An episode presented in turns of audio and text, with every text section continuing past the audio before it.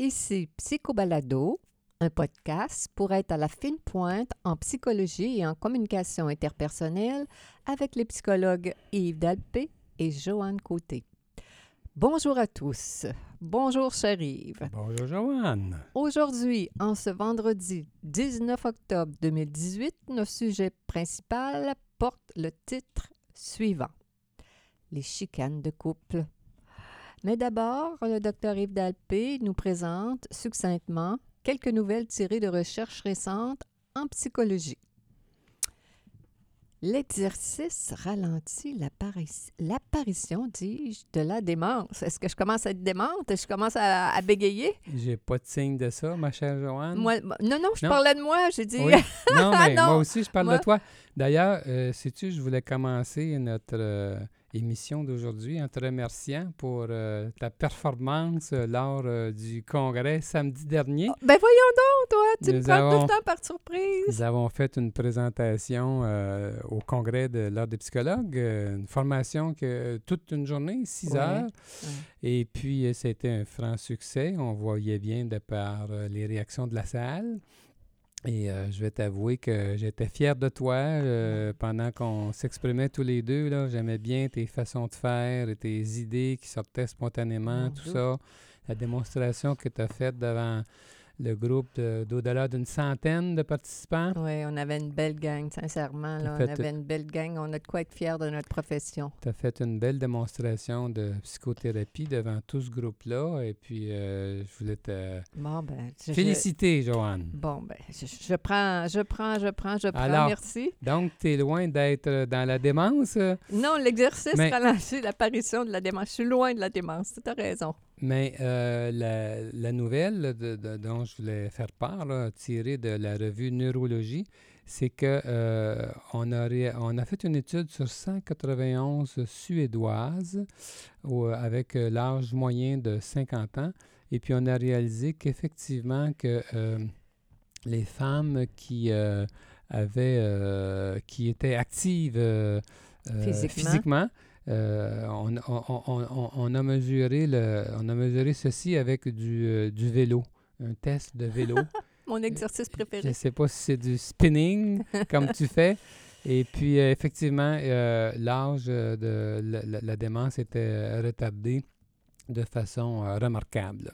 Bon, ben, on va continuer à faire l'exercice. Toi aussi, tu en fais passablement on vieillit maintenant plus lentement. Qu'est-ce que ça veut dire? Ah, ça, c'est une autre recherche que j'ai trouvée bien intéressante, euh, une recherche récente encore, euh, qui, vient d'être publiée, là, sur 21 500 participants euh, aux États-Unis. Et puis, on, a comparé les cohortes qui, ont, qui ont été recrutés là, entre 1988 et 1994 versus 2007 et 2010. Puis on a réalisé que les, la cohorte la plus récente, là, eh bien, chez ces gens-là, euh, il y avait euh, un fonctionnement euh, physique plus, mm-hmm. plus jeune par rapport à l'âge normal.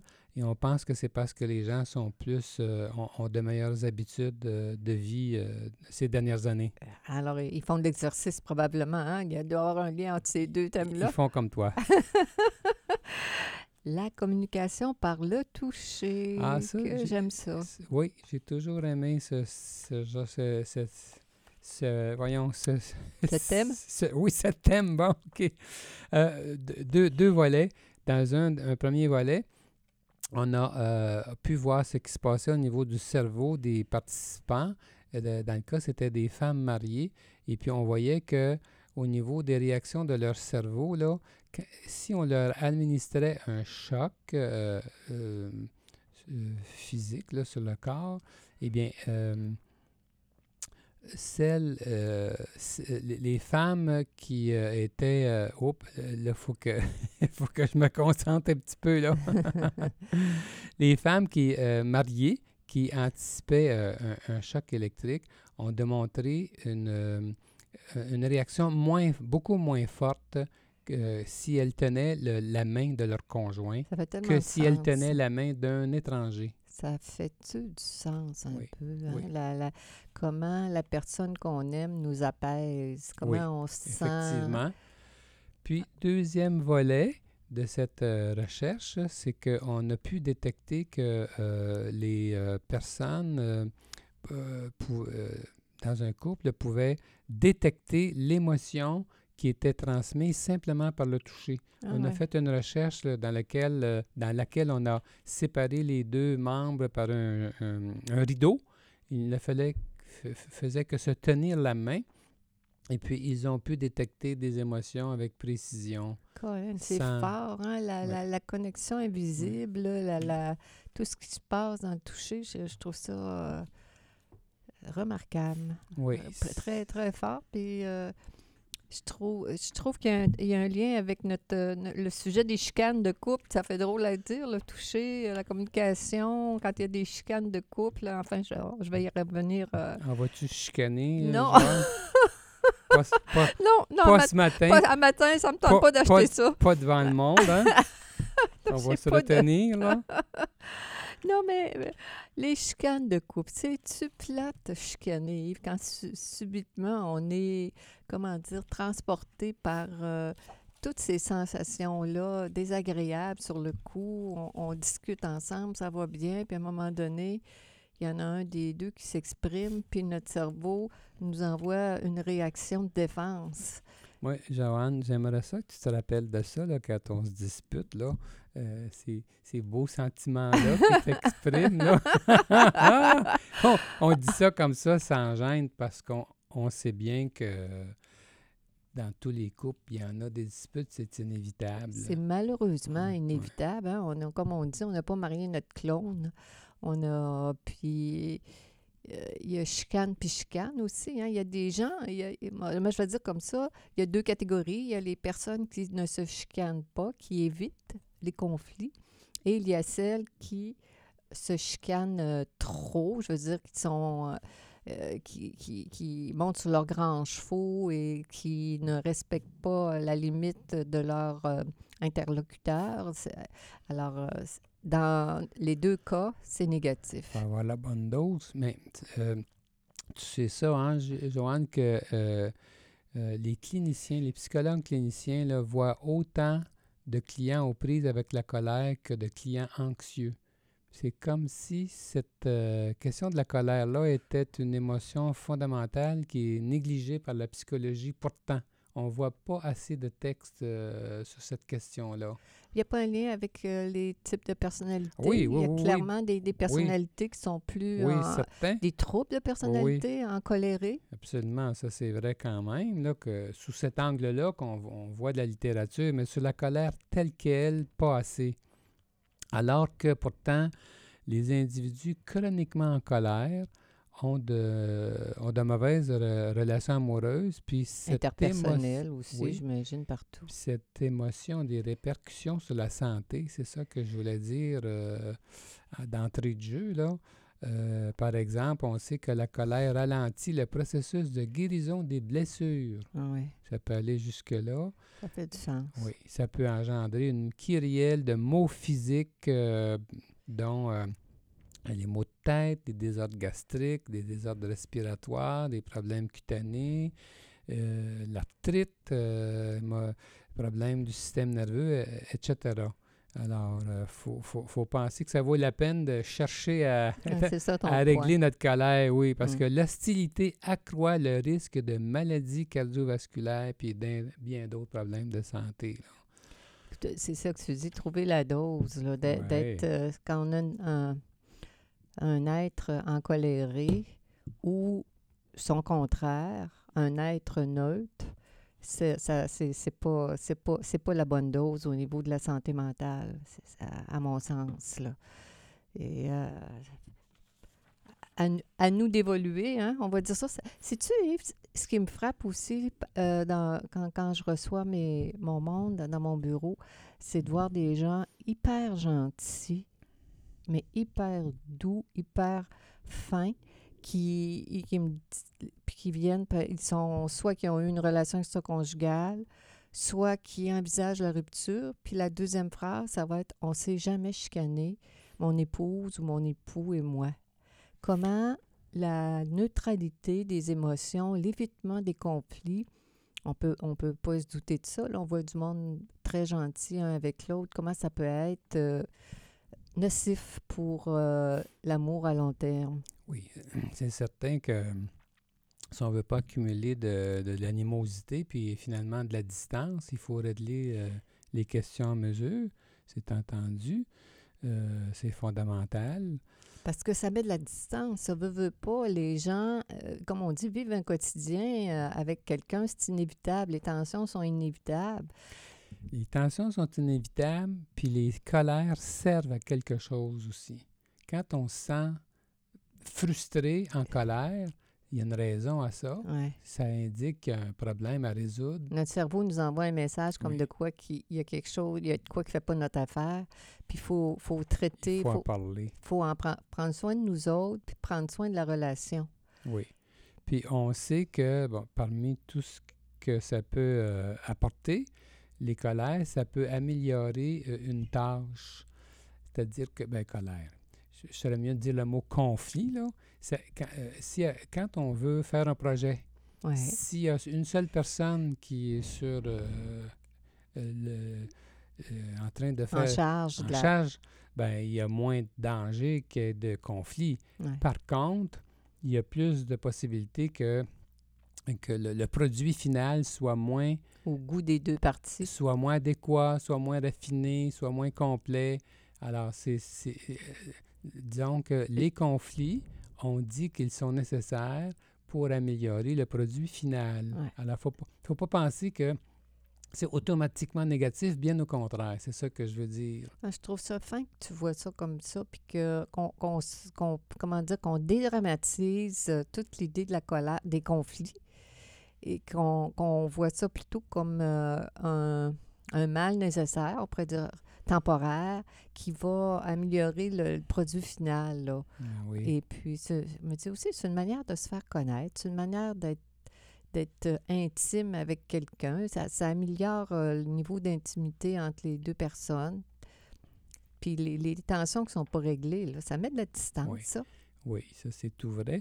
Maintenant, Joanne, comment voir ça? Qu'est-ce qu'on fait quand on est pris dans une euh, chicane, puis qu'on se griffe, puis qu'on n'est pas de bonne humeur, puis euh, qu'on est frustré contre l'autre? euh, qu'est-ce qui peut nous déprendre?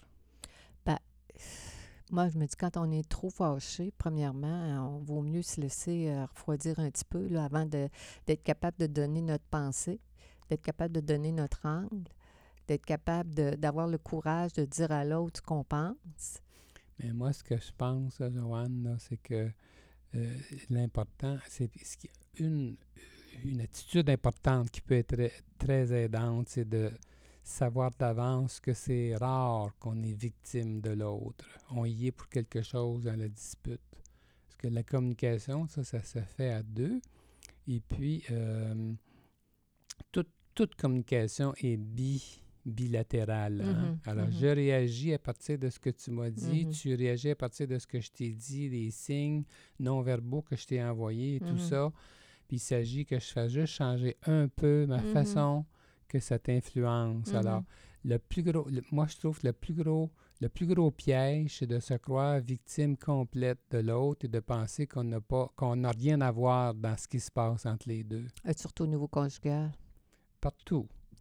Ben, quand je suis sur la route puis qu'il y en a un qui, qui, qui Ah, me... Ah, mais là, Hein, non. Ben, c'est-à-dire qu'on pourrait, on pourrait même poursuivre le- l'exemple puis penser que quand on se fait dépasser puis qu'on se choque contre l'autre, euh, on peut peut-être réagir différemment Exactement, aussi, là, quand exactement. même. Mais au-delà de tout ça, j'aime bien ton angle. euh, J'aime bien ta position à, à savoir que, règle générale, quand il y a une tension en- entre deux personnes, il y a une kyrielle de... Comment dire? Notre cerveau détecte une kyrielle de, de, sensations, il détecte plein, plein, plein, plein de signes qui, qui font en sorte qu'on... Soit qu'on va se mettre en colère ou pas. Il y a quelque chose comme ça. là. Comment on est partie prenante de l'attention. Et ça, ça peut nous aider pour répondre à ta question de comment réagir pour pas monter trop vite sur nos grands chevaux. Ben, comme tu dis, on doit être à la fois plus conscient de ce qu'on ressent soi-même, mais aussi rester connecté à l'autre puis être bien conscient de ce qui est manifesté chez l'autre. Ouais. Quel, quel est, est-ce que, qu'est-ce qui, c'est à mesure, pas attendre là, que l'escalade soit prise, que le feu soit pris.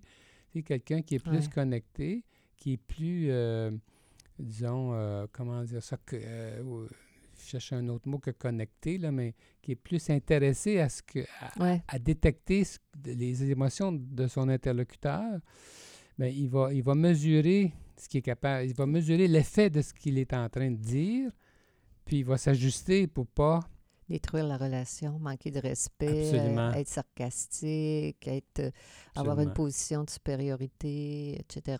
Mais euh, au fond, quand, quand on vit une expérience à colère, c'est aussi un test à savoir, tu te préoccupes-tu de moi? Là? Tu sais, quand tu dis Exactement. capable de dire ce qu'on pense tout en étant connecté à l'autre, tout en étant... Et ça, ça se sent dans, dans, dans, dans l'échange conflictuel, possiblement des deux parties. là. Absolument. C'est ça, Complètement. c'est ça qui fait que chaque couple, j'appelle ça, doit trouver sa, sa dose, là, une dose de santé pour être capable de, d'un côté, pas trop monter sur nos grands chevaux, puis euh, être euh, méprisant vis-à-vis notre amoureux, notre amoureuse. Il n'y a rien de pire que le, le- le mépris. Ben, ça, Ça, ça tue. C'est, un, c'est, prédicteur aussi de rupture. Hein? Ben, les, chercheurs Ceux qui sont trop colériques et puis trop qui, méprisants. mép- méprisants, surtout. C'est ça qui est le pire. C'est pas le fait d'avoir des disputes, même fréquentes, Mm. qui détruit un couple. C'est le mépris, c'est le... La position de supériorité, Oui, le sarcasme, le manque de respect.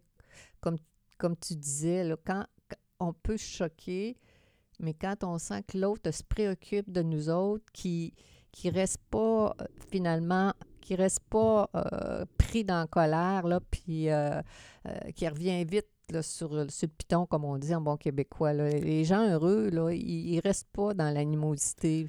En fait, on dit que c'est bien d'affirmer nos désaccords en prenant soin de notre relation avec l'autre. Faut pas oublier que notre ennemi du moment, ben, c'est quand même notre amoureux. Oui, il faudrait pas oublier cette variable-là, qu'on n'est pas sur un- le front, un premier front à, la guerre pour tuer l'autre, là, pour faire la preuve à l'autre comment est-ce qu'on est supérieur ou comment que l'autre est, dégueulasse. Là, mais c'est le but de la, des chicanes de couple, c'est de renforcer notre lien, c'est de, ça, de, d'être capable de se rapprocher parce que les conflits non réglés, ça met de la distance, hein, Yves? C'est Eh un- ben, énormément. Pas juste un peu, ça peut détruire, là, ça peut détruire le couple complètement, bien entendu. Alors maintenant, euh, Joanne, si on parlait un petit peu des sujets principaux de querelle dans un couple. Oh, mon doux Seigneur, il y en a tellement. Il y a, mais c'est souvent les mêmes choses. Hein. C'est euh, que ce soit euh, la, la- la- la relation avec les enfants, les, les tâches domestiques, les relations sexuelles, l'argent, les relations avec la belle famille. Euh, c'est sensiblement les, les grands sujets les grands sujets. oui, sur lesquels euh, les gens, les, les couples s'affrontent. euh, Exactement. oui. Parlant de discipline avec les enfants, on sait que il y a souvent une polarisation, hein, celui des deux qui est plus euh, tolérant, puis celui des deux qui, euh, qui impose plus de discipline. Mhm. Ça arrive très fréquemment, ça, surtout dans les euh, familles recon... Ben, pas- oui, c'est encore pire dans les familles. C'est dans toutes les... Presque tout- c'est typique, là, dans les, chez les couples. Mhm. Mais dans les familles reconstituées, ça, c'est encore plus difficile. Alors, il faut peut-être faire attention pour pas s'imaginer que soi-même, là, entre les deux, là, que moi, c'est moi qui l'a, c'est moi qui, qui a la bonne dose. Là. Souvent, celui qui impose plus de discipline trouve que l'autre est trop mou, Mhm. puis vice-versa. Alors, euh, que les deux ont souvent... euh, un, petit bout à faire avant de, de, de, comment dire, trouver, euh, trouver l'harmonie. Hein. As-tu remarqué, Yves, des fois que quand on, on chicane, là, sur le coup, là, on est certain qu'on a avalé la vérité? Ah, Hein, c'est ça- ça le problème. C'est pour ça que tu parles de polarisation des la personne qui va être plus tolérante est certaine qu'elle a avalé la vérité, puis à l'inverse, l'autre aussi. Alors, comment euh, ne pas tomber dans le piège de notre, euh, comment dire, de nos réactions animales, en, entre guillemets, là, où euh, des fois, je dis prendre un petit pas de recul, avoir un petit doute quand on est... Du doute, Un petit doute, là, un petit peu de sucre d'une, sauce, là, des fois c'est bon. euh, un petit peu de doute, là, un petit peu de. de- de- Parce que, c'est- oui, c'est rare que les gens pensent, malheureusement, là, c'est rare que le- le- les- les gens dans des, con- des conflits conjugaux ou même internationaux, c'est assez rare que les gens voient qu'ils voient leur parti.